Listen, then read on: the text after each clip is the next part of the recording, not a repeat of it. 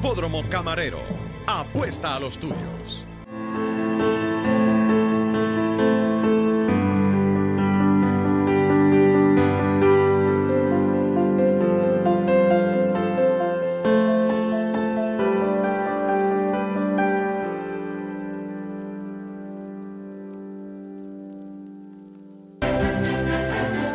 Angelique. Hashtag pink, hashtag blue. By Burbu.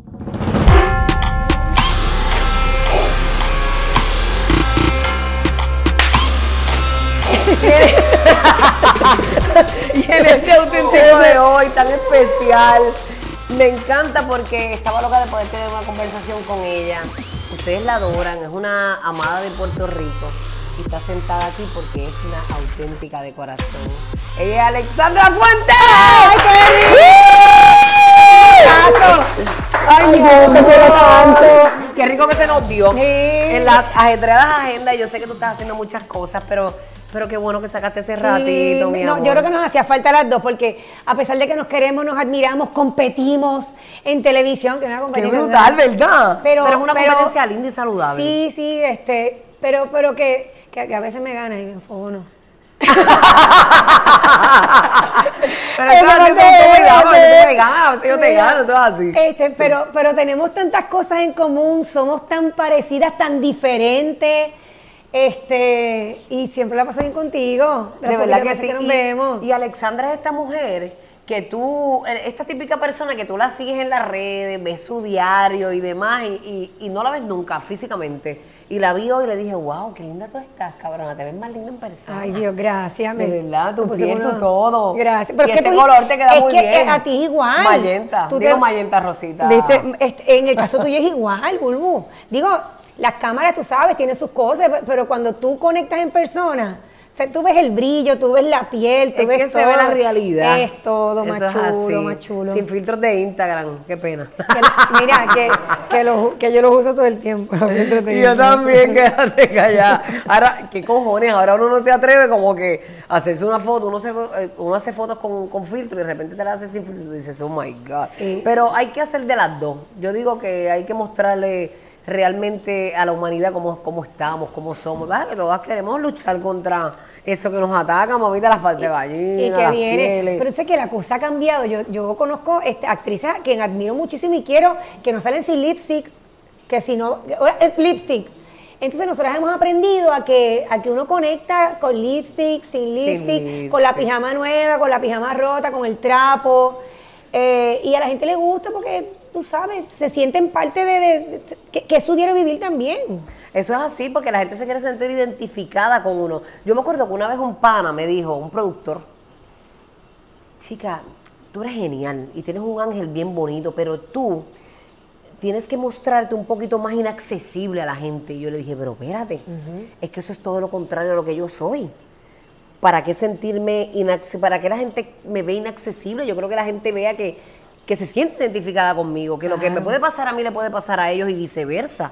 Yo creo que esa es la magia de, de verdad de una persona que, que está influenciando en la vida de otros, ¿no? Pero por supuesto, y que, y que te vean en el, en el supermercado, y que te vean en la farmacia. eh, Tú eres sí. esa mujer, tú vas al supermercado, Ay, vas a la farmacia. Ayer salí de. O tienes gente que te hace compra No, y toda la vuelta. Yo, mi compra la hago yo, la farmacia la hago yo.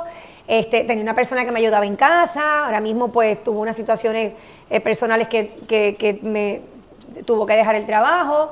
Pues ahora estoy yo este, en casa cocinando, bregando. pan. O sea que tú tienes la vida ajetreada que tú tienes, más eres ama de casa que vas y buscas Le todas las necesidades del hogar y llegas a tu casa con esa agenda y cocinas y todo. Y ahora, y sí, sí, eh, o sea, mi vida es el trabajo, mis muchachos, cocinar, bregar. Mami llega a veces porque sabe que estoy hasta aquí y me ayuda. Tu mamá está en Sidra, Mami está en sidra. porque tú eres natural de Sidra, ¿verdad? De sidra, sí. Criada, ¿hasta qué edad estuviste allí? Hasta los 27 años, más o menos, De verdad. que me fui. Porque dije, ya, déjame buscar un apartamentito a ver que llegara a las 5 de la mañana. o sea, te, te mudaste, decidiste irte de Sidra ya cuando, no fue cuando te casaste. No, no fue cuando me casé. Yo terminé mi escuela pública en Sidra, me iba a ir a la Yupi, a Ajá. teatro, pero papi, ¿Sabía lo que quería hacer?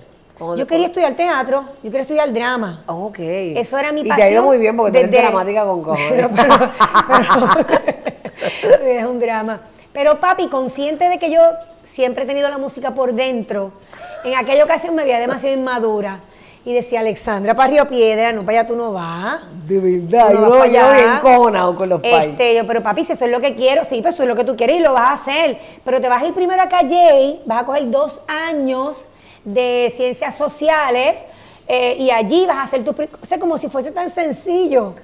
Y allí pues llegué a Calle y de pronto me cogieron tres años, de pronto sentí que ya había perdido una vida a los 21 años y que no había llegado a la YUPI. Pues después me voy a la YUPI a Relaciones Laborales, allí terminé Relaciones Laborales un bachillerato.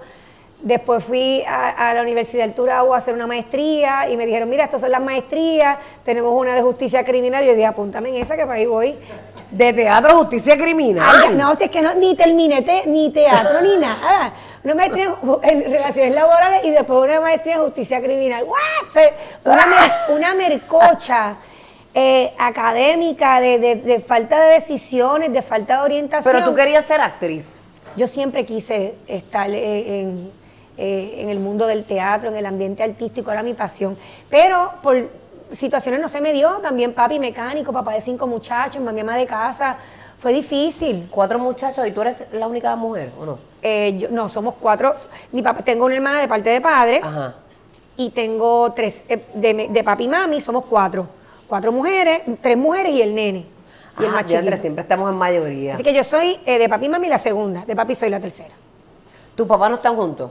Papi y mami viven junti- eh, viven, bueno, viven en el mismo sitio, pero cada quien en su ladito. Y son felices. Ay, son felices. La idea es eso, Entonces ser papi se felices. levanta, Nilda, ¿todo bien? Dice, todo en orden, Rubén, ¿quieres almorzar? Y Ah, y pero qué bello que te hacen almuerzo y todo, Una relación cordial de la más bonita. Ven acá, tu papá es mecánico y yo te veo que tú eres una mujer tan autosuficiente. ¿Sabes algo de mecánica? Pues mira, eh, eh, la verdad que no. Bueno, sé sacar el palito del aceite, pero no lo saco hace tiempo porque yo no llevo el carro al mantenimiento y ahí te sacan el palito y te meten el palito. Pero no te sientas mal porque este, yo me di cuenta, ¿verdad? Que no tenía agua en los wipers, ¿verdad?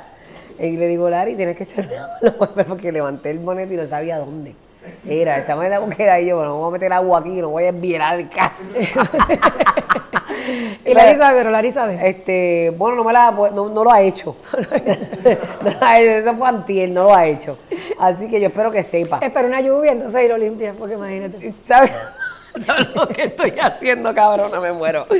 Por las mañanas cuando me voy para radio, este, lo que hago es que cojo una botella de agua se la echo por encima del cristal y ahí le meto. Eso yo lo llegué a hacer. Y cuando no tenía wiper, uno por un lado, nunca usaste el truco de, de la ¿De toalla. cuál?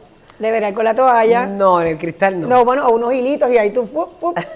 Bueno, nada. Cosas que uno ha vivido. Ven acá, de los cuatro hermanos, tú eres la única que está así en la palestra pública. Sí, este, Verónica es direct- eh, directora de escuela, eh, mi hermanita Natalia es enfermera, mi hermanito está con papi en, el, en, el, en su taller de mecánica, eh, mi otra hermana trabaja en Estados Unidos, entonces pues yo sí estoy en el, en el ambiente Wow, o sea que tienes hermanas servidoras públicas Sí, full. que se fajan y que, Sí. y que todo esto que, que vivimos hoy, pues, Hoy. pues le da duro.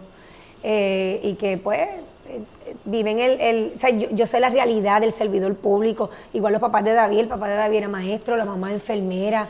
La mamá Ah. enfermera, la mamá de David trabajó hasta hace poquito y se tuvo que retirar porque ahora está cuidando el papá de David, que está en una condición delicadita de salud. Pero si no, estaría todavía mi suegra poniendo inyecciones, haciendo el PAP con el ginecólogo, la ginecóloga, eh, unos trabajadores y unos servidores públicos de, de corazón, de verdad. Ale, yo me acuerdo cuando tú y yo, eh, cuando yo conecté contigo por primera vez fue cuando tú imitabas a Grisel Mameri. Y tú tenías una pájara en el hombro. Y yo tenía una padre que era. yo imitaba a Sonja Cortés. Y Eso ponías así, Sálvese quien pueda, ¿verdad? Sálvese quien pueda. Y tú con la pájara aquí, entonces te ponías una peluca colorada que te quedaba. Colorada, Sonja, era Sonja. Brutal. Que Sonja y, Gis- y, y Grisel estaban bien metidas este, en ese momento. Ellas estaban en Anda Palcará.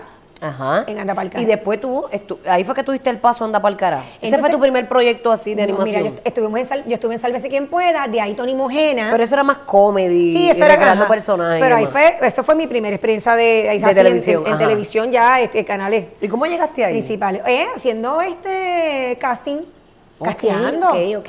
A veces yo llegaba a un casting y una, una fila brutal de 100 personas y la número quinta, Daniela Dross. Yo digo, pues mejor sí me voy. Está Daniela, pues vámonos para que estoy yo me acuerdo cuando fue Daniela, cuando fueron todas estas actrices Entonces ya Daniela estaba. decisiones. A mí nunca me este, llamaron, Nunca, a cabrona. mí tampoco. ¿No te llamaron de No, decisiones? llamaron a Gato y a mí no me llamaron. Porque necesitaban un jevo, no una jeva. Nunca me llamaron. Me muero. Ay, pero me Este- siento tan mal. y Ya no te duermas. Yo fui un par de veces y tampoco me llamaron. Fue un- la tercera que me, una amiga me dijo, voy para el casting de la playita de No te duermes. Yo le dije, ay, cabrona, yo he ido dos veces y naca, naca, naca, nacariles. Y, y la tercera, yo la acompañé en carácter de compañía. Con el gistro puesto. No, no, cabrón. Lo tenía, lo tenía. Lo tenía ready para bajarte el pantalón y montarte en el jet ski. Pasa que, yo pasa, que yo pasa que yo no tenía oportunidad de llegar a te duermas. Cabrón, yo era la más flaca de allí. Pero tenía fundillas, tenías tus nalguitas y tu bueno, cuerpito bien que me chévere. defendía y después los partos y la vida me ha regalado pero- un par de libras y un par de cosas. nada. Además que si papi me hubiese visto montar en el jet ski, me hubiese sacado en vivo. Así. Vamos, No, es de que aquí. tú sabes una cosa que yo siempre digo, mis padres se divorciaron cuando yo tenía cinco años. Y si mi papá hubiese estado en mi casa, yo no hubiese tenido nada de break de ir a no te duermas, loca. Nada, tú sabes, todo fue, pasó porque es que Dios tiene un plan. Así es. Pero definitivamente yo no iba a tener break con papi en casa. Papi, papi después se puso cristiano, papi estaba en la política, pero después se puso cristiano que, o sea, no, no iba a haber break para mí. Y yo me fui en contra de la voluntad de mami, como quiera.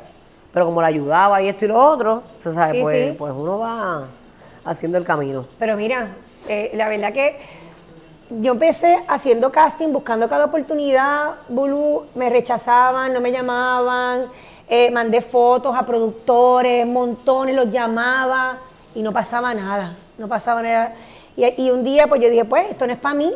Y ahí fue cuando me voy a estudiar eh, la maestría, loca, sin, sin, sin Ah, norte. ok. Pero es bueno que lo digas porque hay muchos jóvenes fuera, ahí mirándote ahora mismo, que piensan que, ah, si no fui a un casting, eh, cogieron a todas las demás y a mí no. No, no, no, yo fui a fui a un 20 montón. castings y no me cogieron, pues, hacho, yo no soy buena, no es eso. Yo fui a montón. No era y- tu momento. Hice anuncios, este, yo participé en Miss Petit para tratar de Ah, que me vieran. bien bella, he visto fotos de mis petit, borré esa de momento. Sí, yo, yo participé en Miss Petit a ver si pasaba algo, no pasó nada. ¿Y por qué eh, lo, lo utilizaste como un trampolín de oportunidad, como muchas chicas hacen? Yo dije, voy para Miss Petit, voy a ganar, porque para mí yo voy a ganar, voy me gusta tu, ganar. tu actitud. Me llevé mis amistades. Entonces, lo más vergonzoso es que éramos 40, éramos 40. Entonces, yo dije, pues, ya yo veía que, que no iba a ganar nada. Entonces, cuando van como tres días antes, bueno, vamos a escoger aquí el premio de mis amistades, voten. Que dicen que mis amistades se la dan a, a la más ah, fea. exacto. Pero realmente no es cierto. Pues, no es a la más pero fea. eso es lo más bochornoso, éramos ¿Qué? 40. ¿Y sabes cuántos votos saqué? ¡40! Todos votaron por ti. No, eso no es bochornoso, eso es unánime. Voté yo por mí también, para llevarme un premio por lo menos. Tú llevas, oh my God. No, no, no cuadra en mi mente de momento. Que ella votó por ella. Como no Pero tenía- es que tú tienes que ir a ti, vas a votar por otra. Como no tenía amigas allí, tú sabes que, bueno, uno, uno conoce, ¿verdad? Pero no es que hice, no es que hice bonding así, no, como tú, no, papá. Me muero. Una servilletita por ahí, va. Pues como que no, pues tú todo. sabes, uno, y, y sí, muero. y después uno pues chévere, pero no es como que tenía ahí, este es mi friend, con este es que voy a llorar cuando ganemos, cuando perdamos. y dije, pues por lo menos me tengo que llevar un, un premio. Ajá. Fotogénica, gracias. Fotogénica no me lo iba a llevar. Este, Sí, ahorita nos tiramos una foto y me dijiste, yo no soy no, fotogénica, pero fotogénica no me iba a llevar y, y- o, yo no soporto los shootings, no, no los soporto, no soporto. Este, y dije, pues a ver si me, por lo menos salgo en la revista Bella con mi amistad y ese premio, pero aquí, toda la vida aquí, lo he No, pero qué lindo. Y tú eres una mujer noble, de corazón bonita, que uno hace clic contigo, tiene una energía linda. Y eso fue lo que percibieron esas 39. y, yo como- y yo también. Digo esas 40 porque tú 40. sentiste lo mismo por ti. Me muero. ¿Y cómo fue que llegaste a Andapalcará? Pues entonces eh, salimos de Sálvese quien pueda. Que tú te quedaste en Andapalcará como la diosa, la diosa de Andapalcará, Allí, mamita. allí yo terminé, hasta que nos sacaron, estuve allí. Pues viene Tony Mojena, hace un programa de televisión en Telemundo y ahí recluta a Johnny, a Johnny, el ex menudo, a. Francesca, la que cantaba Menealo. ¿Te acuerdas? Fra- Francesca estuvo ahí, Francesca chulita, estuvo sí. ahí. Entonces, pues querían traerle esta nena nueva y me, y me traen a mí. Entonces, pues ahí empezamos y competíamos con Marcano. Que estaba En bien el- metido. Que estaba en el entonces. 11, Marcano Ajá. sacando 30 puntos, una locura. Tres meses y no pasaba nada, no pasaba nada. Pues había que tomar una decisión en el ¿Pero programa. dónde estaba Andapalcará? No, todavía no ¿En estoy qué en Anda? Palcara. Es- Este, este programa se llamaba Para que te lo goce. Ok, este domi- iba domingos contra Héctor Marcano domingo. Ya, Y do- Héctor Marcano allí con este eh, Maneco y la Barbería, que sí, Huichitoño, todas las cosas. Claro, toda putuca Toda de la- ese tiempo. Las muchachas, toda la cosa. Y cuando no despegamos, pues, pues Tony como productor, al fin el canal se dan cuenta que tienen que hacer un ajuste. Pues ahí Francesca, Johnny y yo arrancamos, se fueron. Y eso fue un 30 de diciembre. Y el día 2 me llaman de Anda Pa'l Cara. Y Grisel casualmente había salido en diciembre. Y cuando me llaman, mira qué estúpida. Yo vengo y le digo a, la- a quien me llama, a Diana Matos, que la, Soraya Sánchez le dice, mira, llámate Alexandra. Yo vengo y le digo a Diana, mira, tú sabes que, corazón, dame un briquecito, porque a mí me, yo acabo de salir de un programa y estoy asimilando esta noticia. Entonces, pues tú me estás llamando así como para andar para el cara tan rápido y yo... Date un guille cabrón. Pero muy bien, esos guilles son necesarios en esta Y, y industria, Diana me di- y Diana me dice, o sea, yo sé que ya se me quería meter por ti, me dice, pero tú serás estúpida, o sea, no me dijo eso, tú estás sin trabajo, tú no tienes una carrera en los medios, a ti nadie te conoce, y tú estás desperdiciando una oportunidad en, En Anda Anda Pa'l Pa'l Cará, Cará, que era top. Y yo le dije, pues, ¿tú sabes qué? Y pues, lo- pues, pues, ¿cuándo te veo? Y ahí, y arranqué en Anda Pa'l Cará Con Soraya. con Soraya, pero de pronto me fui en esta, en esta, ah, pues dame un briquecito, déjame asimilar mi partida de Telemundo. Y ahí comencé en Andar Pa'l Cara. Eh, y fueron ocho años, allí llegué, el primer día cometí una, no- una novatada de esas que uno comete, porque pues ta- estaba sentida por esa salida de Telemundo. Y cuando llegó a Andar Pa'l Cara, Rafael José me empieza a entrevistar y me dice, Alexandra, ¿y qué se siente estar aquí en Univisión? Y yo pues siento que entré por una puerta grande, que salí de una puerta pequeña y eh, mira qué estúpida tirando la Telemundo. ¿eh? Diablo, yo estaba en Telemundo otra vez. No, pero son eso es parte del proceso. Que tú dices, pero qué inmadura. Tú tienes que agradecer todas y cada una de las oportunidades. Pero y mira cómo es la vida, me llevó otra vez a Telemundo, lo que considero mi casa. Eh, y me acuerdo que todavía no estaba con David. Ahí me votaron de SBS y me, y me llamaron otra vez. so, pues, imagínate si yo hubiera hablado una mierda cabrona de SBS. Y no hablaste. No la hablé, pero no pública.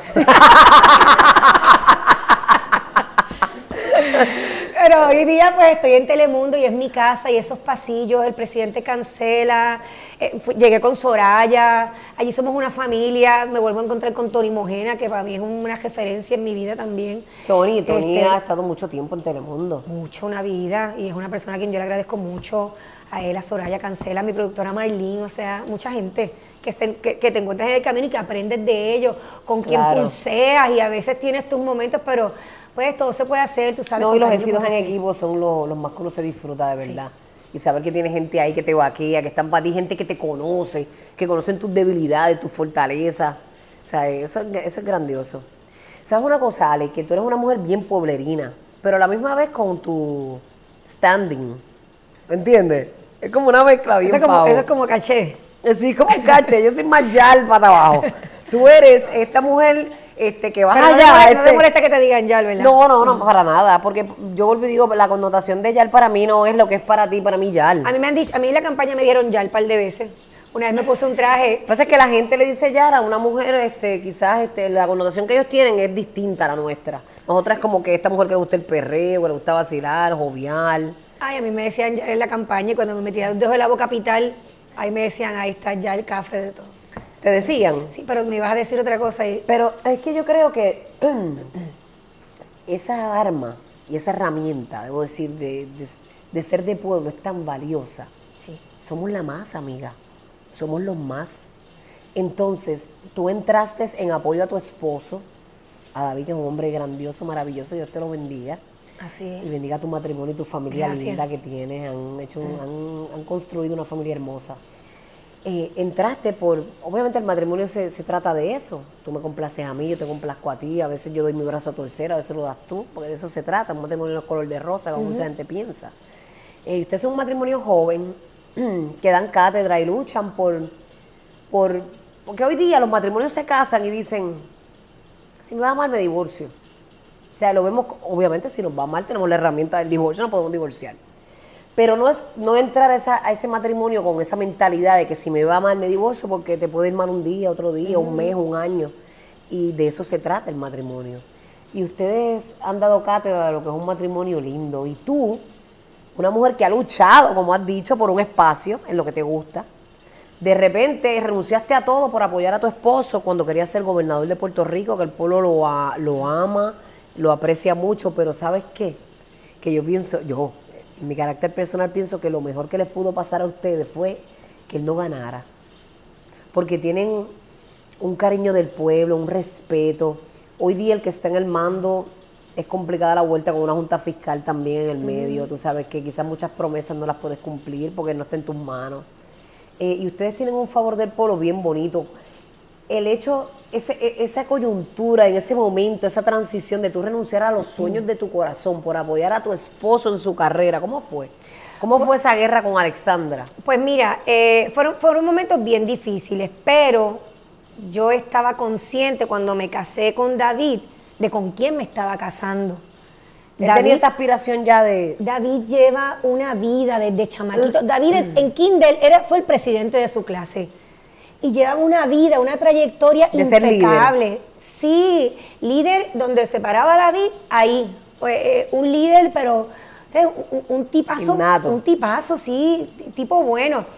Y David, eh, en, en su clase de cuarto año, fue el presidente, allí con sus atletas siempre en el albergue olímpico. Cuando sale, eh, es presidente de los consejos en las diferentes universidades donde estuvo, después cuando estuvo en ciencias médicas también, mientras participaba en la esgrima, eh, representante de los atletas, eh, presidente del Comité Olímpico, bueno, antes de eso, eh, director de la Oficina de Asuntos de la Juventud, que cuando sí la recluta a David, es porque lo había visto en el discurso de su graduación. O sea, hombre no, yo, y yo David pienso que quizás nosotros perdimos también. Yo cuando te digo que lo mejor que les pudo pasar fue no ganar, a la misma vez siento que perdimos. Perdimos una familia maravillosa, noble, con los pies en la tierra anclados, que, que es lo que yo creo que necesita Puerto Rico.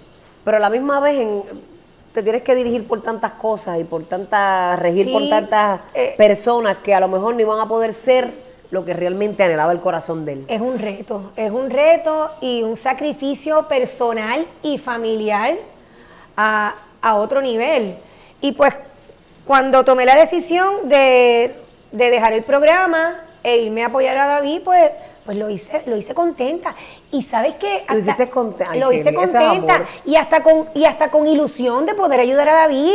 Sea, de pronto decía, contra, pero ven acá, esta jibarita de sidra, con su papá mecánico, con su mamá de casa, sin muchas oportunidades, tratando ahí, ¿verdad?, de, de- de bregar, echando para adelante. De pronto, eh, es, la esposa del gobernador. Y Es la primera dama del O país. sea, ah, perdóname. Tú te veías, te veías como la primera dama del Tú y yo país. en el balcón diciendo adiós allí. No, la, la primera dama tiene una amiga que, que es una yalpa Ya abajo en sabes. este país y ve el pata abajo. O a lo mejor llegamos yo de llegar. los cruceros, mira. Eh, no, eso, eso es vacilo. O sea, llegó un momento en que me ilusioné, decía, contra, eh, puedo hacer tanto, yo me puedo, eh, eres yo. dada al pueblo. o sea, yo, yo, yo siento que tú hubieses hecho tantas cosas por nuestro pueblo. Pensaba, pensaba muchas cosas y entre las cosas que a lo mejor no son tan, tal vez tan significativas para alguna gente como proyectos grandes, yo decía, yo quisiera todas las, todas las semanas traer aquí a una familia de la barriada, del residencial. A la Y- fortaleza, A la fortaleza. y comer con, que comieran esas cosas así, filete y eso que hacen allí para que vivieran experiencia. Así Claro. que fuese algo de, pero no se nos dio. Y, al- y, y- y lloré, lo sufrí, no por mí, por David, porque sabía su potencial y, Claro. y, y además que Con mucho que ofrecer a un país. y, y perdimos con Ricky, tú sabes, no perdimos con...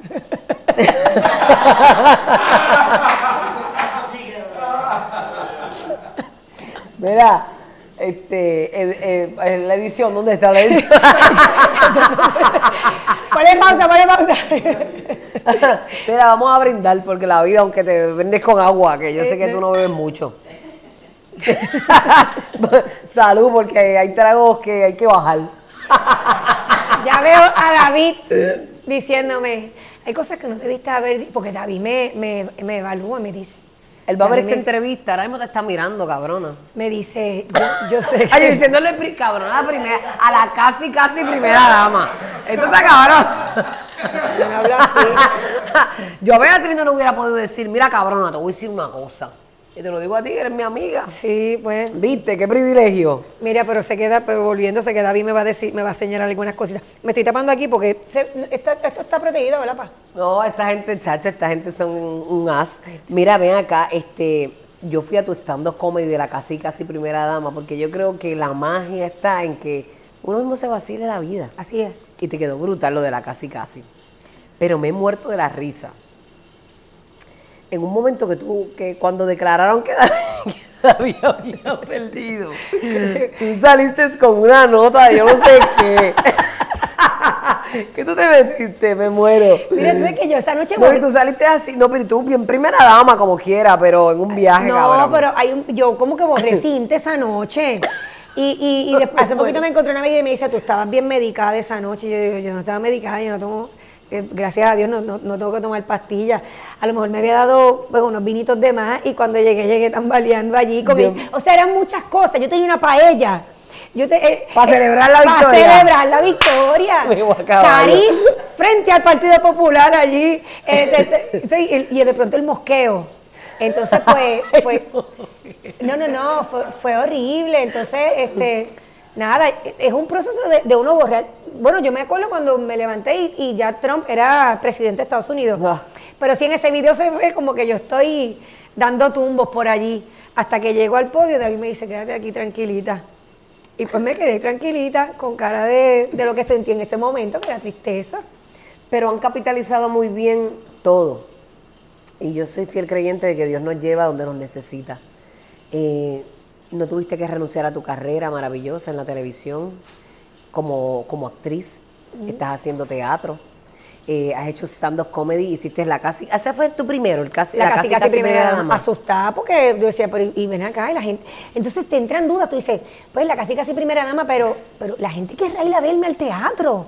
Y, Sí, uno le asaltan todas esas dudas, sí, es normal. Y de pronto, pan, eh, eh, se vendió la primera función, la segunda, la tercera, y, y se habían vendido yo no sé cuántas funciones y, y no había libreto. Entonces ahí se te, trin- se, te, se- se te tranca todo. Entonces, mira, es- es- ese fundillo tú sentías así, ¡ay, es! Tengo que escribir con cojones ahora. No puedes dormir, no, no, eh, es bien estresante. Igual me pasó ahora con Raymond. De pronto se vendieron muchas funciones y Raymond y yo nos mirábamos y decíamos, este, tú estás cagado. Me dice, tú, tú- tú- tú también, eh, no hemos escrito Pero ese nada. junta de Raymond, ¿cómo fue? ¿Te fue excelente con la casi casi primera dama? Que eso fuiste tú sola, Pues, que eso es un gran reto sí. para ser una primera, eh, ¿verdad? Vez que tú vas sola. Yo, tú sabes que a mí la gente me ha dicho, ¿por qué tú no has hecho un stand-up? Y tú sabes por qué yo no, no me he atrevido. Porque mi mente es bien jodida, amiga. ¿Por qué? Sí, y yo me, yo me puedo aprender algo y se me olvida la mitad.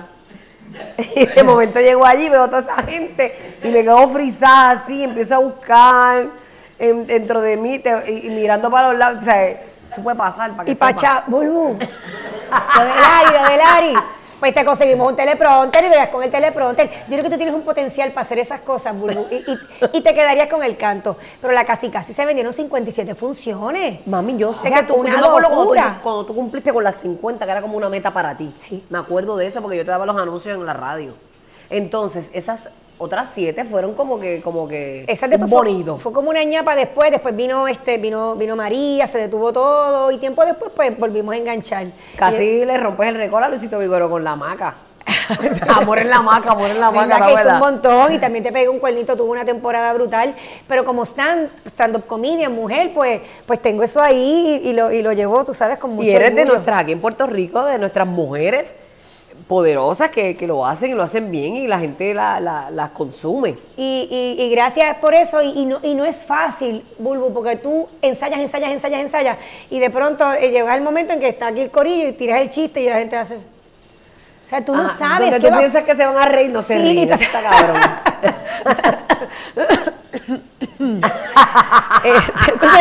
Este, entonces, Pero te ha pasado hasta que allí, obvia- que llegar allí. Me imagino que te- hay, hay públicos y hay públicos. Hay públicos bien exquisitos Sí. que están ahí para ti, que te apoyan. Y ellos no saben la magia que ellos son para uno cuando uno está ahí solo. Eh, y son como ese sexto hombre en el deporte, en, en el básquet, ¿verdad? Ajá, ajá. Eh, que es de lo que te puedo hablar. y, y cuidado. Ese conocimiento. y cuidado. Eh, que son, eh, pero hay públicos que son, tacho, bien apagados, unos totos cabrones, que uno lo que quiere es que se vayan para el carajo y que se acabe la Sí, función. hay unos públicos más extrovertidos, hay unos que son más, más bajitos. Pero siempre está la, la- la risa, siempre está eso. Yo recuerdo una vez en la casi casi primera dama que el público estaba sabroso y riéndose. Ay, qué Y rico. había una muchacha en la tercera fila así. Y tú la veías. Porque uno ve a veces una No, yo, persona sí, yo- yo enfocada. yo necesito ver el público. Entonces yo la veía y decía, bueno, porque entonces. Entonces, y yo no sé por qué hablaba y volvía donde. Y yo en coraje y ella, mira. Y él estaba estudiando todo. Sí, será esta una ex de David que vino aquí a, A joderme el stand Entonces era horrible porque yo bailaba y can. Yo decía, ¿por qué la miro? Nada, al final sería en el selfie, ¡ah! Pero ganas así de tacharle. A ponerle un emoji Sí, en pero la estuvo foto. todo. Como si lo hubiesen mandado. ¿Y cómo fue entonces que hiciste ese clic con, con Raymond, Pues- que es un duro también de PR? Sí, la gente lo, lo, lo- lo respalda muchísimo. Raymond y yo somos panas, somos hermanos, tenemos una confianza brutal, ya habíamos trabajado Ah, ¿de en radio. Ya Raymond había hecho montones de stand-up del solito. Ah, ¿verdad que tú hiciste Yo- radio con él? Sí. Que ahí tú creas una química con esa Bien persona. buena, y Raymond y yo hemos salido, hemos jangueado, hemos hecho cosas. Y hubo un día que, mira, Raymond, o sea, esto no, esto no aguanta más. Me dice, dale, vamos a juntarnos. Y ahí comenzamos. Y, y, y, y ¿Y, fue bien cuántas chévere. funciones hicieron juntos? Hemos hecho 22. Cuando, En estos tiempos de pandemia. Sí, ahora, pues cuando. No, hicimos coca- dos Coca-Cola, venues Wow. grandes que, Ajá, ajá. que eh, de mucho público. Y ahora, pues, íbamos por Macao, pero pues tuvimos que parar, están pospuestos, pero se van a dar. Se van a dar ahora a finales de abril. Vamos por Macao, vamos a Mayagüez y hasta donde podamos. lo tuyo, ¿verdad Y que hasta, se llama? y hasta donde podamos estirar. Sí, claro, mamá. Sí. Tú sabes lo que es aprenderse para un artista, aprenderse un libreto, retenerlo, tenerlo ahí, prepararse para ese espectáculo y que pueda hacer un fin de semana de funciones nada más. Eso es duro. Es duro. Porque no recoge lo que realmente amerita para tu equipo, para tu gente. Y Raymond y yo funcionamos a la perfección porque eh, eh, cuando no está esa cosa de los egos y tú quieres, o sea, era que yo necesitaba que Raymond brillara, Raymond necesitaba que yo brillara. Qué lindo y es eso. jugamos, pero, o sea, a la perfección, como si hubiésemos salido de la misma barriga los dos. Eh, y, y además que para mí, pues tú sabes, un honor estar con Raymond, Raymond, tú sabes, esa trayectoria a otro nivel. Muy, muy respetado, Raymond. De verdad, yo tengo el anhelo de que nosotros podamos juntarnos y hacer algo bien espectacular. Y yo sé que Puerto Rico Ay, se lo va a disfrutar mucho. Así que. ¡Salud, salud! ¡Ay, mira, salud! ¡La perra va a beber! ¡La perra va a A mí beber! me gusta darme mi vinito. A mí me gusta darme mi vinito. Mm.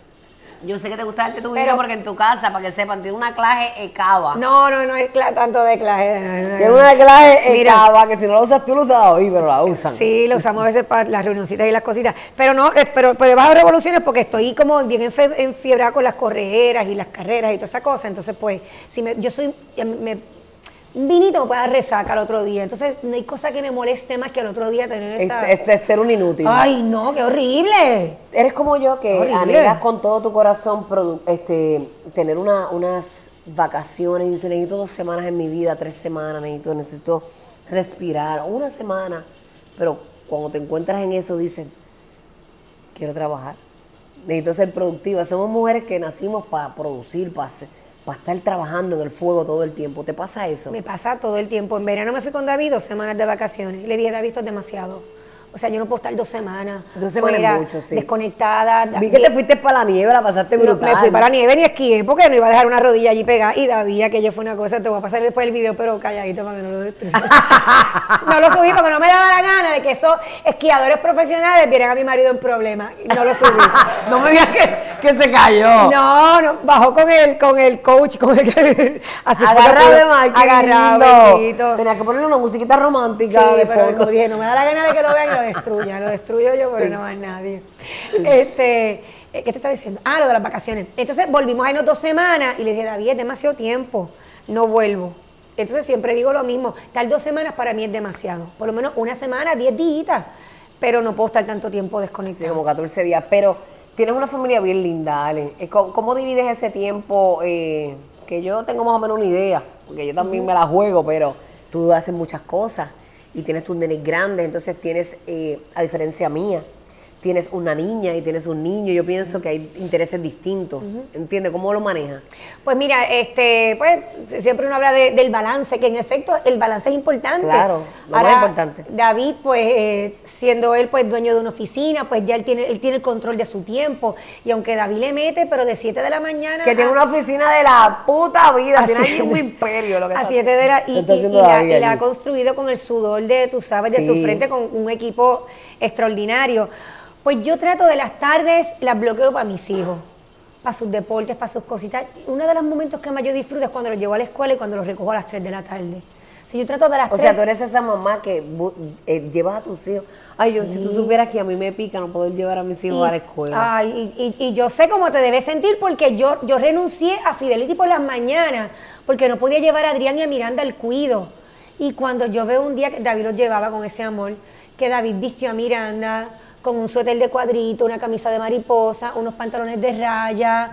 eh, dijiste, tengo que renunciar a la Fidelity. Ah, ah, Ahí, ahí yo dije, mi hija me necesita, porque con amor, pues, o sea, era una, la nena sin peinar, yo dije, déjame ir, y David era secretario de Estado, estaba empezando, y dije, déjame, déjame ir, y me fui a atender a mis nenes por las mañanas, eh, porque Ese horario de la mañana es bien es sacrificado. demasiado, yo no sé cómo tú lo haces, porque es- es- o sea, ahí hay que meterle Cuando, yo me, cuando yo me fui de Mega, que me volvió a llamar SBS para hacer las mañanas en, en la nueva 94, Ajá. eh, en ese proceso yo estaba en unas negociaciones también con eh, unos radio group. que me dejaste arrollar. No, cabrona, no te dejé No, no, arrollar. no, no, no, no, no. No, venga, joder, que no te dejé arrollar, yo te llamé. Te fuiste con Rocky. No, porque yo quería hacer un producto de mujeres. Entonces, era Giselle, tú y yo. ¿Y te fuiste con Rocky? Me fui con Rocky porque en, en unos radio group no me Te dieron ch- te dieron me te dieron chavo. No, me daban más chavo allá, en unos radio group. Ajá. Yo renuncié a esa putuca de chavo, cabrona, para que sepa. Te lo estoy diciendo en vivo aquí. Eh, yo renuncié a ese, ese dinero porque yo entendía que a veces tú tienes que dar a, ¿verdad? Tu brazo a torcer. A veces no es ni el dinero. A veces es donde tú sientes que tú encajas. Sí. Y donde tú sientes que vas a, a dar el resultado que esa persona espera. Y no te equivocaste. Yo te lo digo aquí vacilando, pero no te equivocaste. No, Tú- pero es que, es que yo quería con ustedes. Lo que pasa es que en unos Radio Group no me compraron la idea de las tres mujeres. Yo quería que fuera algo de mujer, quería romper con eso, en- pero no me la compraron. Me dijeron, no, tenía que ser un varón, tú y un varón. Y como que no, entonces también tú me dijiste que no. ¿Te acuerdas que me dijiste que no? Pues tú me hubieras dicho que sí, yo hubiese peleado como una cabrona por eso. Y te dije que no. Tú me dijiste que no. Me dijiste, no quiero madrugar. No quiero madrugar, pero es que no querías madrugar porque ya tú tenías tu visión. Tú querías llevar tus nenes Sí, a la sí. escuela. No, o sea, y- yo si tuviera la oportunidad de Pero también lo hacía. lo- eh, pero tú, no tú puedo. estabas, pa- cuando tú me comentaste que te querés ir para 94, o sea, allí, allí encajabas perfecto. Sí, sí. Es tu público, este, ese engagement que tú tienes en las redes sociales, esa cantidad de followers, que muchos de esos followers son ese, ese demográfico que atiende la emisora. Sí. No, no Las manera. Las yales, Mira, mis nenas, ah, mi- sí. mis yales que las amo y mis yalos. A veces, a veces uno tiene que decir, aquí hay más chavitos, pero ¿dónde voy a tener los resultados? Es aquí y, y tomaste una excelente decisión. Pero entonces, volviendo a lo de los nenes, eh, y esa mañana y, y vos recogerlos a las 3 de la tarde, para mí es, para mí es brutal. No, para una mamá y de- esa etapa que no vuelve, amiga. No, no, no, y entonces pues me trato de dedicar a No ellos. me hagas llorar aquí, por favor, que voy muy vieja ahora mismo. Mira, no, no, tú estás súper bien ahí. Además que tienes un marido que te da un apoyo brutal. Sí. O sea, que, que, que está ahí para tus muchachos, que no, que no tienes y que como delegarlo, padre, que- no, no, yo no me puedo quejar. fuera de liga. No, y sin él no, no pudiera hacer muchas cosas. Él es el que lleva a los nenes a la escuela, se levanta Sí. temprano, los baña, los viste, los prepara, le hace desayuno. Y están presentes, escuela, están sí. presentes. Entonces, este año yo me propuse, eh, eh, digo, desde el año pasado, le dije, David y yo tuvimos una conversación y le dijimos, David, es- tenemos que procurar llevar a los nenes a la iglesia. O sea, lo- los nenes no pueden pasar eh, por la vida sin, sin, sin, aunque los dos están bautizados, eh, hicieron Sí, su primera comunión, pero tienen ¿Tú que... tuviste esa semilla? Sí, sí. Ah, pues ahí está, Pero por yo eso no, esa preocupación. yo no crecí en la iglesia católica, yo crecí en los testigos de Jehová, con mami. Mami es testigo de Jehová y yo toda la vida fui a los testigos de Jehová hasta que tomé decisiones. Entonces, David es católico, decidimos llevar a nuestros nenes a la, a la- a la iglesia católica, por eso fue que David y yo nos casamos hace como dos años en la iglesia católica, porque al principio yo estaba reacio y le dije, David, no voy a casar por la iglesia católica, no soy católica, eh, este, y se me hace ¿Ustedes se casaron primero por...? por el juez. Ok. Entonces, ¿Tú eh, llevas con él? yo debo cuando tenía 14 años Wow, de casados. de casado. Hace como dos años, pues nos casamos por la iglesia. David era un deseo que tenía, yo le estaba pichando. Hasta que finalmente él me dijo, mira, ¿sabes qué, Alexandra? No, no te lo voy a decir más nada. De verdad, no te voy a pedir esto más nada. Y yo dije, uy, espérate. Y empecé a prepararlo todo. Hablé con el padre, que ya habíamos comenzado David y yo a hacer este, Sin él saber. sin él saber. Sin él saberlo. Ya nosotros habíamos hecho todo el, el- el protocolo que pide la iglesia. Pero entonces vino la María. iglesia católica pide un montón de cosas, Sí, ¿verdad? pues ya lo habíamos hecho todo, viene María, nos tumbó los planes y yo dije, ah, pues olvídate de eso, no vamos a hacer nada. Entonces, después David vuelve e insiste. Pero ¿y ¿cuál era tu miedo si ya tú estabas casada? Sí, pero como que mira, pero como que, como que no. Yo, pues, yo no sé, dices, porque- me voy a porque no. casar de toda una cárcel doble, espérate, no. Pero, y, entonces, y David con esa ilusión esa, esa, y ese deseo. Pues la cosa es que empiezo a preparar todo. Cuando David me dice, no voy a decirte a Alexandra, más nada, se acabó. Y ahí yo dije, ay, no, espérate, ahora es que yo voy. Ya, Porque las mujeres somos así. Ajá, Pues, ajá. ah, ahora es que yo voy. Preparé todo, bla, y ese sábado por la mañana le dije, David, esta, esta tarde nos casamos. Y ese hombre empezó a llorar. Así fue. Y ese hombre empezó a llorar. Yo había, ya Adrián y Miranda eran mis cómplices, tenía todo el grupo, to- a todos los invitados le dije, mire, esto es sorpresa, David no lo sabe. Cabrona, tú puedes hacer un sorpresa, un cumpleaños, un, que un bautismo y cuidado. Así. Sea, pero una boda. Me llegó una guayabera, la llevé al diseñador, le hicieron esto, Me nos muero. casamos, ¡pam! Brutal. Y al otro día, en las redes sociales, un sacerdote criticándonos. ¿Por qué? Porque nosotros, una boda no se puede dar así, sin el protocolo, sin el... Debía haberme llamado. Una persona conocida, criticándonos a través de las redes sociales, en vez de, de- de felicitarnos. Por Sí, por la nosotros haber- formalidad para por el- nosotros haber dado esos votos este, eh, eh, ante Dios. Se Entonces- volvió porque no lo llamaste a él a lo mejor para que entonces, te casara. yo decía, yo le digo, David, pero ¿cómo es posible? Pues David se queda con esa espina. Y le digo, mira, David, pero olvídate, no lo llames. Olvídate de eso. Y David, mira, Llamó al padre. ¿Y qué le dijo? Ay, le dijo, yo con mucho respeto, que hubiese agradecido mejor eh, su silencio, eh, en vez de estar por las redes sociales atacando lo que ha sido una unión tan bonita, una sorpresa tan maravillosa para él. Y le trajo incluso el, el ejemplo de, de- de Benedicto, que casó una pareja en un avión. O sea, cuando tú tienes el interés, el deseo de casarte ante Dios, no me lo cuestiones. Pero lo cuestionó. Ah, que fue que una vez Alexandra me miró mal. ¿Pero qué es eso? ¿Qué tiene que ver una Ay, qué cosa con la chismoso el otra? padre, un padre chismoso, ¿no? Entonces, pero, pero nada, eh, eh, y, y ahí lo dejamos y se acabó. Pero David no se pudo contener, tú sabes, y, y- fue tan duro para mí. Igual el sábado pasado decidí que iba a llevar a mis niños, a- o sea, lo había decidido antes y ya estábamos asistiendo a la iglesia. Pero decidimos cambiar de misa. Ah, eh, porque es católico, ¿dónde van? Sí, católico. Ajá. Este, porque no podíamos ir domingo. y yo, Pues vamos, vamos el sábado a la misa de las seis. a esta iglesia. ¿De la tarde? de la- ajá. Y llegó, pues llegó Adrián y Miranda, David no pudo llegar porque David estaba atendiendo a los papás, que te comenté que eh, Ajá, don David está enfermito. Entonces, pues llegamos Miranda y yo, bien, y, y Adrián, bien contentos a la iglesia. Al momento de comulgar, van los nenes, yo le mando una fotito a David. Yo no comulgo porque yo no soy católica. Yo no, pues, y- No puedes.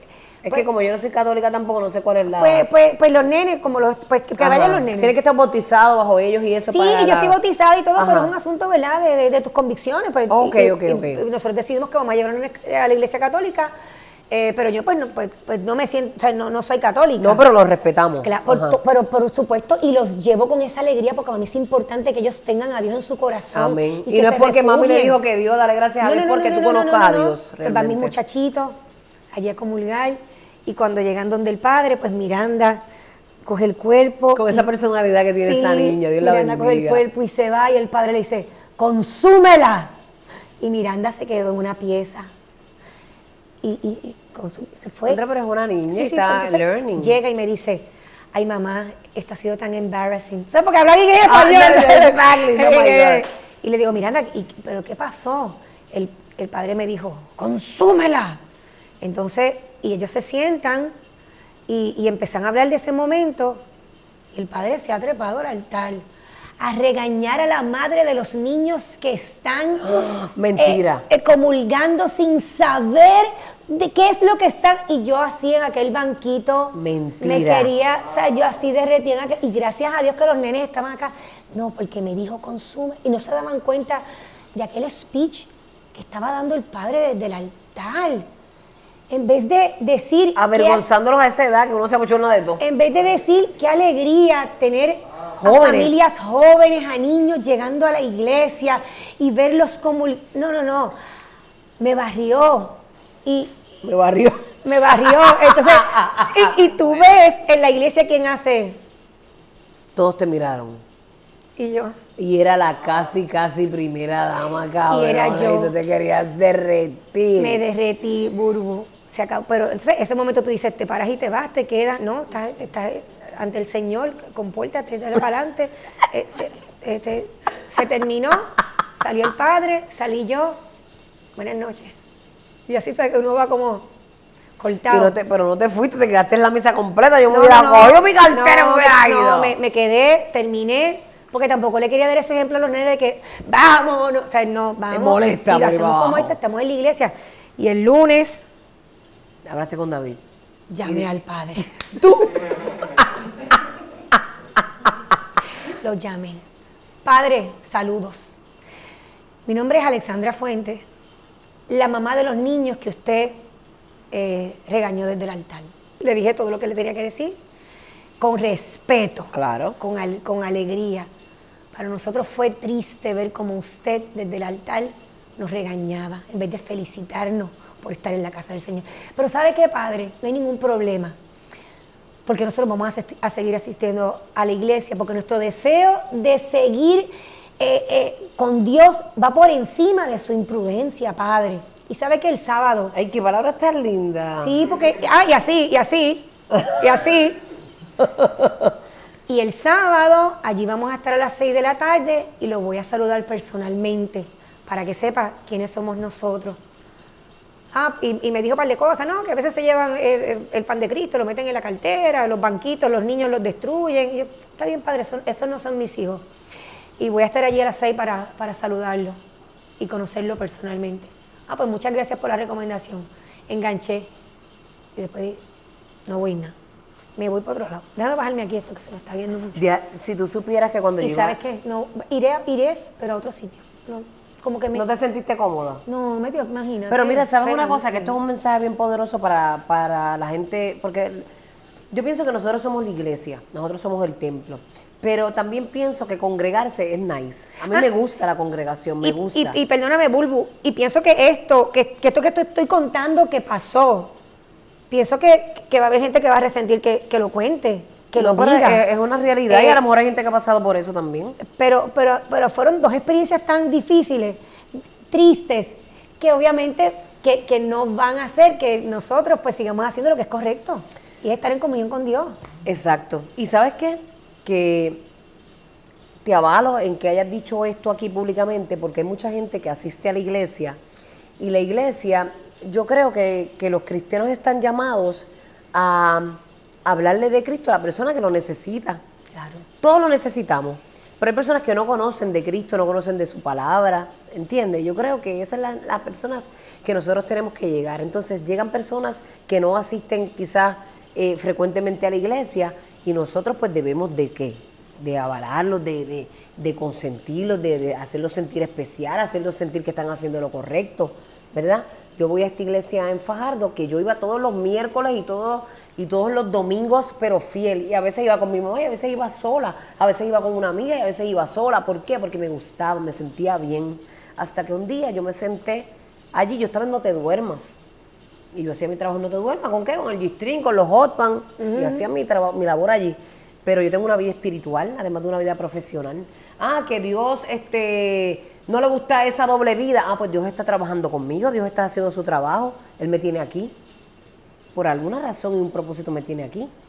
Por eso yo vengo todos los miércoles, todos los domingos fiel, me sentía bien, me gustaba, nadie me obligaba.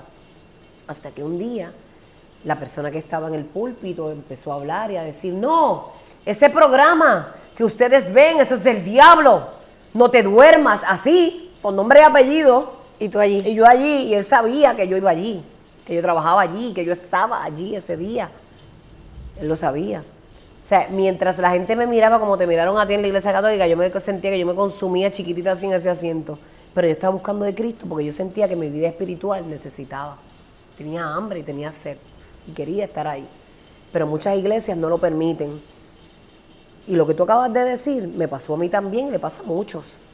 Y yo creo que la iglesia está errando y me van a caer chinchas también. Pero es la realidad y es lo que tenemos que decir. Si tú quieres que la gente llegue a Cristo, tú tienes que recibirlos como sea. Sin códigos de vestimenta, sin códigos de estupideces y recibir esa alma como Dios la quiere. Así que no te sientas mal. No, y digo, tuve estas experiencias y hay, hay padres maravillosos, está Padre Pedro, Padre Colacho, Padre Willy, No hay Padre padres hay Santiago, que padres. no, no, no, no, o Y hay sea, pastores y hay pastores. Gente maravillosa que, que da gusto escucharlo. Pero pues, pues tuve estas experiencias y como que me... mm, El me- santo me, es Dios, me pegaron. no son ellos. Y nosotros tampoco. Estamos ahí con una necesidad igual que ellos. Así que yo creo que si ellos son pastores y están pastoreando ovejas, tienen que aprender cómo manejar ese rebaño. Y eso es todo. Así que nada, yo creo que está muy bien dicho. Hay mucha gente que pasa por eso. Y ahí queda la semillita. Y seguiremos yendo a la iglesia. Y, se- y seguiremos buscando de Cristo porque ese es el que realmente nos alimenta el alma. Así sea en la esquinita de tu camita, en la esquinita de tu carro, cuando vayas guiando. Esa comunión y esa conexión con Dios, no importa donde tú estés, es bien importante. Así que no dejes que ningún ser humano te arrebate esa paz y esa conexión con aquel que siempre está atento a ti, esperando por ti, a que tú le preguntes y te conectes con él. Eso es bello. Así que gracias por traer este tema, mi amor tan espiritual. Una mujer maravillosa, una mujer que tiene muchos sombreros, una mujer que, que ha sido eh, muy exitosa en todo lo que ha hecho. De verdad que a mí me place mucho que hayas compartido tu historia con nosotros aquí. Nos hemos extendido un montón, pero rápido, antes de que te me vayas, cuéntame esa historia de amor con David. ¿Cómo tú conociste a David? Pues David era presidente del Consejo de Estudiantes de Calley. Y yo Ajá. hacía teatro. yo- había una casita de histriones de una electiva y allí yo hacía mi ¿Qué edad tú tenías cuando conociste a David? No, bueno, 18. ¿Qué? 18 años, pero David, Ajá. David eh, tenía su novia y a mí y no me llamaba la atención para nada David. David estuvo a punto de casarse y tres meses antes de la boda se, acabó aquello. 10 años de novio, o sea, aquello fue un divorcio para David. Eh, pero a mí no, o sea, yo vengo a coincidir con David después en el gobierno, después de mucho Ya tú tiempo. estabas en la televisión y todo. Ya yo estaba, yo tuve la oportunidad de trabajar con David en la Oficina de Asuntos de la Juventud, en recreación. No eras Alexandra Fuentes la figura No, no, toda no, todavía. En recreación y deporte, después me voy a trabajar en la televisión. Y él nunca te miró así con esos ojitos Pues tú sabes que, tú sabes que no, siempre. Ni tú a él, ni tú a él. Pues no, siempre mucho respeto, mucho. eh, ¿Y cuándo sabes, fue una- que, una que tú dijiste, espérate, del Colorado que viste como que lo viste con otros ojos? ¿Cuándo fue? Bueno, ya un poquito tiempo después.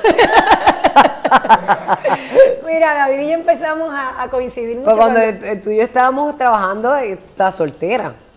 Yo estaba soltera. Sí, yo también, me acuerdo Pero, y- pero ahí trabajaba en el gobierno, porque entonces este, este trabajito de sálvese quien pueda era para, tú sabes, para pagar la- Ajá, las cositas acá, porque era chiquitito lo que uno... Sí, uno- sí, uno, uno cobra una mierda. Que te digo una cosa, que yo hubiese... Perdón. Perdón, Mira. Es tan elegante esta Sí. pe- perra. si a mí me dicen, mira, Alexandra, te vamos a pagar esto, y yo dice, mira, yo te voy a pagar el doble porque me dejes salir. No me pagues nada, es más, yo te pago porque tú me dejes salir. A ese nivel de pasión uno le tiene, o sea, no pasó, no fue así. Pero que si tampoco habían chavo, no iba a dejar de hacerlo porque no hubiese dinero. Ok, porque eso es lo que yo quería. ¿Me entendiste lo que yo Claro, hubiese pagado? claro, por- claro, claro. Y como te quedaste así. No, no, no, no, no. no, Yo me pierdo. Como te quedaste No, así. pero ya trabaja por amor al arte, pero a veces cuando uno quiere lograr cosas, uno, ¿verdad? Uno da del ala para comer de la Sí, pechuga, pero como dice el refrán. Lo hubiese hecho gratis. Este, y comenzamos David y yo a coincidir. eh, pero David no, pero, pero David estaba como su, como su mente en mil cosas y, y- y- y no estaba tan pendiente a formalizar como estaba yo. Ah, tú querías ya. ¿Y qué edad tú tenías cuando tú querías formalizar, más o menos? Bueno, yo tenía a lo mejor como 28 años, pero Y yo ya estaba- tú querías casarte, pero tú yo querías como que dime, Sí, cabrón, pero yo dime estaba, algo, yo estaba derretida por David, o sea, yo me moría por David. Y David estaba con el, con el picoteo. O sea, como que... Ok, como- sí, pero, pero David te lleva a ti como cuántos, dos, tres años. no, un año y dos días. Un año y dos días, o sea que tenía- él tenía, cabrón, él tenía 29 Y, años. y yo 28. Tenía que dejar que picoteara, para cuando tú lo, lo arrestaras, pues, pues ya el hombre había comido bastante y, yo veía que David, que, que David avanzaba a formalizar, entonces este, una vez me acuerdo que me, me- me mandó un arreglo de flores. A Telemundo.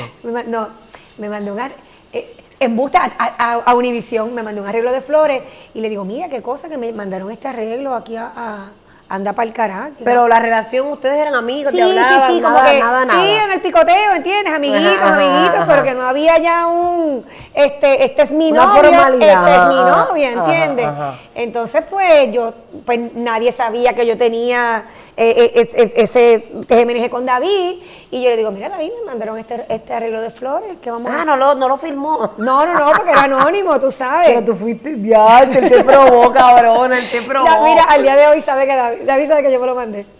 Este, y un día le digo, mira David, vamos a hacer algo, o formalizamos, o esto pues ya se acabó y, y- sigue tú por tu lado porque yo tengo que seguir mi vida. Yo tengo deseos de, de- de- de tener una familia, yo quiero tener hijos y yo no puedo estar, o sea, ¿cuánto tiempo yo voy a estar? Eh, Sí, que uno como mujer siente que el reloj biológico la traiciona para tener hijos y, la cosa. y siempre yo estuve clara en que quería tener una familia, en que quería tener mis hijos, es- esa vida familiar con la que yo crecí. De verdad, a diferencia mía, yo no quería hijos, no quería nada. Ah, no, pues. Hasta que conocí a Larry. Y te enamoraste y dijiste, este es el hombre de mi vida, voy a tener Sí, hijos. exacto. Él quería ese anhelo de familia y, y, pues, pues. Y pues. vino uno pan y después vino el otro. Y, Amén. y, y, la felicidad que me da mi familia, o sea, no se compara con nada. Y este, me dijo, pues está bien, Alexandra, no te preocupes, vamos a dejar esto aquí. ¡Ah, te dejó! Me dejó.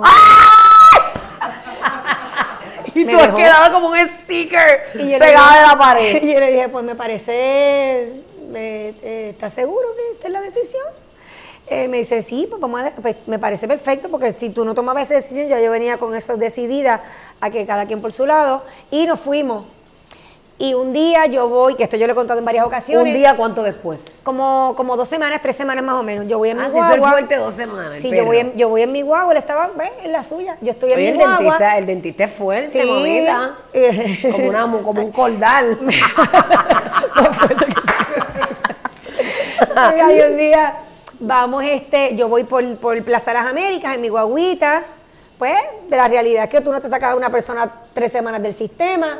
No, cuando amas, no. Y cuando, y cuando David, cuando yo veo el teléfono, David, este, era David, me, me sonó el teléfono y cuando yo lo cojo, le digo, este, David, ¿qué, qué pasó? Me dice, Ale, ¿qué pasa? Le digo, yo no puedo hablar ahora porque estoy en, una, en un almuerzo con una persona eh, que con la que estoy compartiendo. Este, así que hablamos después porque yo, ¿Tú le dijiste? yo le estoy diciendo eso. Sí, porque yo estaba fuerte, decidida. Ajá. Y él me dice, mira, o sea, tan embustera que yo voy detrás de tu guagua y yo te veo ahí". Dios no te ha quedado mal. Ay, no, nosotras con Guille. Yo me- yo hablé ahí, entonces nos fuimos ahí a almorzar y hasta el día de hoy. Oh, se sabe yo no voy a perder esta mujer. Yo aquí en mi carro y tú estás al frente ahí. Yo me acuerdo, cabrona, que Larry, Larry había dejado los bultos en mi casa, un apartamentito de soltera que yo tenía bien pequeño. Y él me había dejado los bultos de baloncelista de esos de viaje que eran así gigantes. Ajá. De esos de atleta. Me había dejado como tres. Y el tipo no aparecía, pero yo no le iba a llamar. Y yo vine, saqué los bultos de mierda y los puse en el pasillo. Y él no me llamaba, él no me llamaba. Y un día me llamó como a las tres semanas, que llegó de un viaje.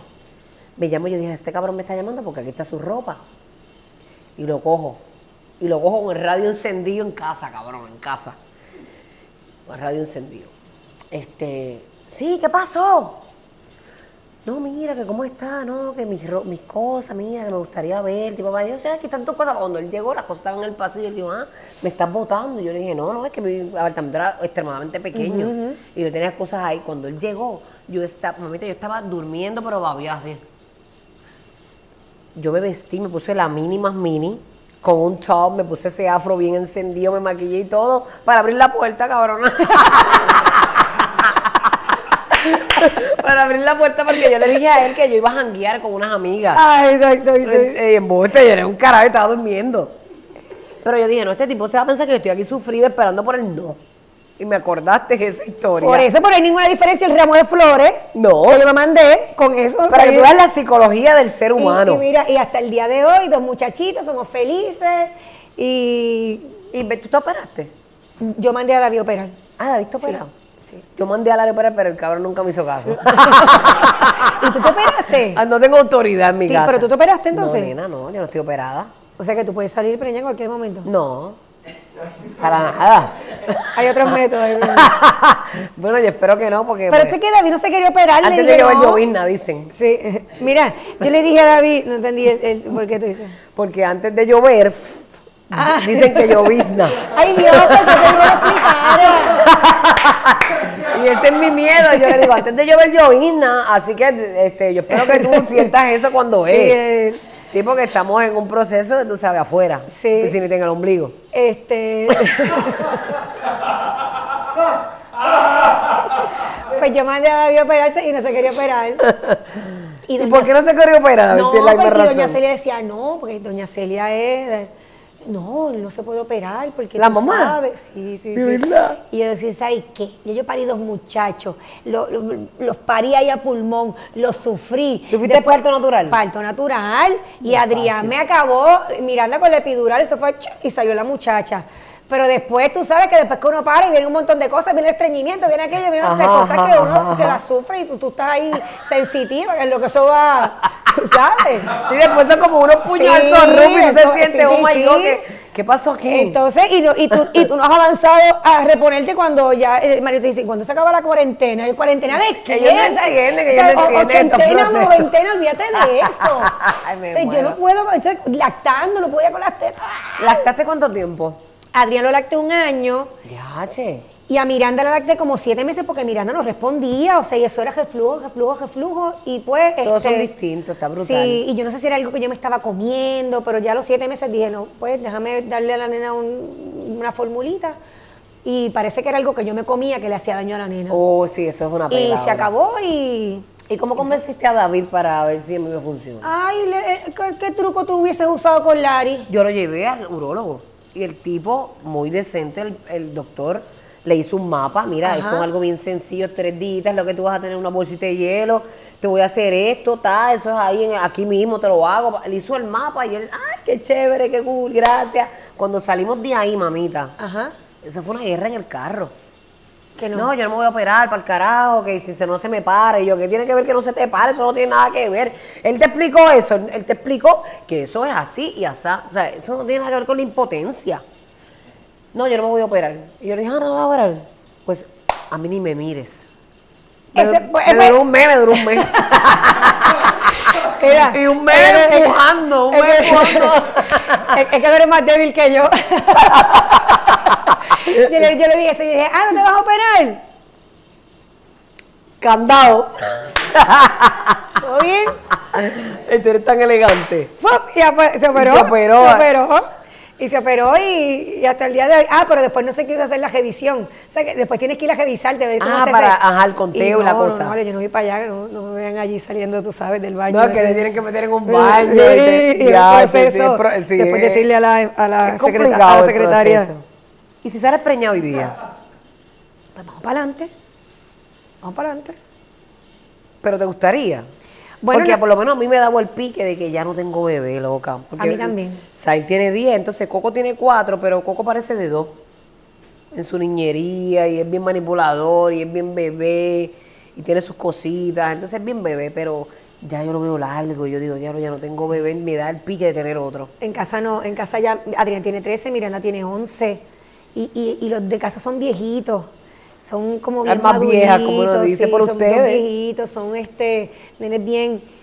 Pero este, sí, a veces David me dice, "Ay, Ale, que, que falta hace como que eh, alguien corriendo, chiquitito, en ¿Te pañales. está tirando esa? Sí, me la ha tirado siempre. David quería tres. Y es reversible su... Este, sí, es reversible, pero no, no está en planes para que Dicen que es- es painful, lo reversible. Además, pues ya yo tengo 44 años, este, David. No te ves de mamá ahora. Hay muchas mujeres que se hacen mamá a los Este, 44, 46. Sí, y fuerzas 50. tengo, y fuerzas tengo, energía, gracias a Dios. Es una mujer joven, vital, todo ha cambiado. Pero es duro tener tres hijos hoy día. Sí, es duro. Este, Pero te gustan las familias grandes, porque la de cuatro familia hermanos. Grande, la familia grande. Yo hubiese, yo hubiese tenido tres hijos. De Pues verdad. Este, pero pues, así es Ah, la pues vida, David, veces- vamos a revertirlo. Te dieron la verde para revertirlo. Pero mi amor, estás guisando, estás en una edad plena, tienes unos hijos eh, maravillosos. Ahora veo que estás integrando a tus hijos en todo lo que tú haces. Tienes la oportunidad ahora de hacer los García. Cuéntame un poquito de los García antes que nos vayamos. de Pues aquí. eh, estamos celebrando los 100 años de, de Don Tommy Muñiz. Qué bendición. Eh, una sí. bendición. Una uno- familia maravillosa. Una familia Que maravillosa. han seguido llevando su nombre más allá. uno de los pilares de la televisión, o sea, un, un- un genio, Cierto. eh, un ser humano maravilloso, que parte de sus creaciones, de sus muchas creaciones, pues fueron Los García, que fue una comedia que marcó un precedente, una comedia que paraba el país, eh, que todo el mundo se sentaba ahí a ver Los García. Y pues como parte del centenario, eh, tuvimos la oportunidad de sentarnos con Rafo y hablar sobre la oportunidad de llevar los, los García al escenario Al teatro. al teatro y a Rafa le pareció maravilloso. Comenzamos conversaciones y ya vamos para adelante con esta producción que va a estar por todo lo alto. Va a tener una participación especial de Gladys Rodríguez, eh, Oh. Don Tommy. Gladys, que todavía está con Sí, nosotros, qué linda. Don Tommy. Una primerísima de este Eh, país. Esperen sorpresas sobre ese escenario porque eso va a ser ot- otro nivel. ¿Y cuándo? ¿Eso este año? Eso es este año, eso va a ser para octubre y, y nada, estamos bien agradecidos de la familia. una Muñiz. obra. Es una obra de teatro. Y está Miranda Eh, contigo. Está Miranda, está Adrián. ¿Está Adrián también? Sí, ahí yo voy a hacer este Ginny, eh, que es la esposa de, de, de Godofredo. O sea, ya estamos en otra generación. Eh, Miranda se encarga de, de- de meter su bochinchito y su cosa, su, su piquecito. Así que está, está bien nice, contamos con parte del elenco original. Y, y va a ser una producción, o sea, por todo lo alto vamos a celebrar a, to- a Don Tommy como Don Tommy se merece. Amén, que, que sembró mucho y muchas de las cosas que él sembró hoy día nosotros las estamos Así es. disfrutando y estamos siguiendo ese camino. Así que yo creo que es bien importante respetar esas trayectorias que hoy día nosotros disfrutamos y ustedes también. Así que Ale, eres una mujer maravillosa, virtuosa, Puerto Rico te ama.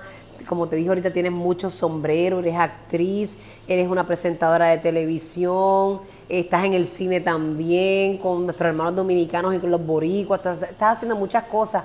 Y el saber hoy día dividirse y poder criar a nuestros hijos también de la manera en que tú lo haces y, y tratar de poner un poquito de allá, de acá y sembrar, eso, eso es lindo. Así que Dios te bendiga y te celebro siempre. Y tú sabes cómo es, porque esa también es la historia de tu vida, Bulbo. Tú eso que tú estás diciendo de mí, pues lo puedo decir yo también de ti. Pues y te aplaudo y te admiro porque sé lo difícil que es y lo sacrificado que es y que no todo el mundo tiene ese, ese coraje para, para lograrlo y para llevar a una familia donde tú la has llevado. Porque mujer sabia edifica su hogar y esa eres tú. Qué linda, gracias Bulbo. Sabes que te admiro, que, que te quiero mucho, que disfruto tus logros, tu, tu manera transparente Gracias por el cariño que siempre me, me, me repartes. de Eh, me disfruto hasta, hasta cada palabra salvo la que dice, este... Pero loca, yo no me puedo ir de sin hablar de la misma, porque la cabrona también canta y le mete. Y, yo, y tú tienes como, tú tienes unas rodillas que cada vez que tú haces can, can, can, yo me quedo sin Yo rodillas. estoy en un momento tan emotivo diciéndole a Bulbu todas estas cosas, sacando. me faltó coger y darte un beso y. La misma nació para fastidiar, para vacilar. Y me encanta porque haces de todo y canta y te lo No, vacila, la gente te apoya y, le encanta. Y tienes que ver el, el, el zángano o la zángana que dice, pero que se cree ella que ella sabe cantar. No, señora, señor, yo no canto. Pero te lo Lo disfruta y mío canta es- así, canta así. Lo mío es fastidiar y vacilar. Y lo logramos. ¿Y cómo nació la misma? Antes que nos vayamos, Pues- yo siempre pidiendo hace rato, es que esta cabrona yo la voy a hacer hace tiempo. Mira, mira, mira. ¿Cómo nació la El de misma? Bulbu se le está- y no tenemos a Julín, este, pero tenemos al Produ. Mira, pero no, un poquito de vino. no he hablado demasiado. No hablo mucha bien. Hemos hablado con cojones, ¿cuánto llevamos? ¿Cuánto llevamos, papi? Una hora hablando aquí. Dios, lo malo es que no sé cómo editar, porque es que todo ha estado tan bueno. Sí, pero yo te voy a decir qué cositas debes editar. Gracias. ya lo tengo anotado, ya tengo anotado. ok, ok. Mira, él sabe, él dice, sí, Díselo sí, a los nenes, dísemelo, Mira. por favor, a Melu. Pues la misma, cuando estamos en pandemia, de pronto no podemos traer invitados a Telemundo. Ajá. Porque, pues, por el, por, por el protocolo, aquello y lo otro, y Alex DJ viene con los técnicos y monta su bandita allí en el programa. Y a mí me encantaba, Alex DJ canta brutal. Además que su espíritu, su cosa, pues monta allí una orquesta con los muchachos. Ajá. Pero hay cambios en Telemundo. tiene voz de, de cantar bien. No, no, Alex DJ canta brutal. Wow, él es brutal. bien virtuoso, no sabía ese detalle. Y es un tipazo Ajá. que, que, que cuando tú compartes con él te das cuenta de su don de gente, igual que Sí, tú. sí, o tiene un don de gente, está eso- fuera de eso liga. no lo tiene todo el Alex está fuera de liga. Entonces, pues, yo veo esa banda y digo, yo, yo no puedo hacer eso en el programa. Eh, Pero entonces los músicos, los músicos técnicos, los cambian para mi programa. Entonces, como Ale y yo siempre estamos en un vacilón, como de una supuesta guerra, que no es ninguna guerra, entre los programas, pues montamos la orquesta de Alex DJ y la montamos acá. Y como son los mismos músicos, coincidió con las cartas de los calte- del cartero, que es de la misma, que la, que la dirección era la misma. ¿Te Ajá, acuerdas? ajá, que los cheques ajá. del desempleo. Pues coincide con los cheques del desempleo, con la misma que está pegada Ah, y con la misma de la orquesta. misma. Y de ahí salió la misma. Y empezamos con huevitos sin Pero, sal, la está madre. bien, pero tú pudiste haber empezado jodiendo, pero ¿cómo, cómo tú decidiste darle forma que la misma va a ser una orquesta, que voy a guisar aquí, va a poner pari acá, Po- poner Porque la gente a vacilar? de pronto hicimos huevitos sin sal. Que fue un Nos pusimos unos huevos ridículos. Que hasta mi hijo estaba con el jodido Mira, huevito sin sal. ridículos, de verdad, o sea, con, uno, con unos sombreros, pero mis muchachos son tipos brutales. ¿Por qué es eso? Y, y de pronto huevito sin sal pegó y Sony la compró. Sony me compra huevitos sin sal. Y yo digo, ¿esto es una broma? Me dice, no, no, Alex", y lo compraron. Y después sacamos la madre que te parió y otro palo. Y así Y está. me dicen que hay un escritor por ahí David me ayuda. oculto. David, entonces. Un de- un dentista entonces, slash todo- escritor. Todo, iba marchando maravilloso hasta que estas navidades tiré la canción Pica más que un fundillo sucio. ¿Y qué pasó? Muchacha. No me digas que se ofendieron. Ay, las que nunca le ha pegado el culo, nos jodimos. No, que, que, que, bueno, hubo mucha gente que se la gozó y se la Claro, disfrutó. la mayoría, te lo Pero de pronto la palabra fundillo se convierte en una palabra que eso, eh, que está hasta la Real Academia Española. Claro. O sea, y fu- fundillo. eh, Entonces hubo muchachas, eso fue, que qué vergüenza, cómo es posible que. pues, Yo me acuerdo que tú estabas haciendo la promo, vengo este, más fina, qué sé yo qué, con un caché. No sabes con el fundillo que te estoy- pica. Estoy me en una actividad, estoy en una actividad en Dorado, en, en- en- en Cabo Rojo cantando. Usted pica, caballero, y había una señora, más que un fundillo sucio. y dejó de bailar y se fue. De verdad, bien ofendida. que un fundillo sucio, pica más y cuco atrás. Y Cuco Cuco Peña. Peña, que Cuco es un primerísimo. Y yo, y yo, mira, me encanta. Cuco bien prestado, me encanta. No, Cuco, para el vacilón, olvídate de eso, pero mira, pica por aquí, pica por allá. No, pero tú te lo has gozado y has llevado alegría. Esos son dos o tres que realmente todo les ofende. Yo creo que está bien de moda que la gente se ofenda por cualquier mierda. ¿verdad? pero usted decide por lo que usted se quiere ofender. No coja luchas que no, no tiene que coger. La vida te trae lucha todos los días. So, una lucha extra para aquí. Vamos a darle un aplauso a esta mujer. Ay, Dios. Alexandra Fuente, la misma, la perra, perrísima.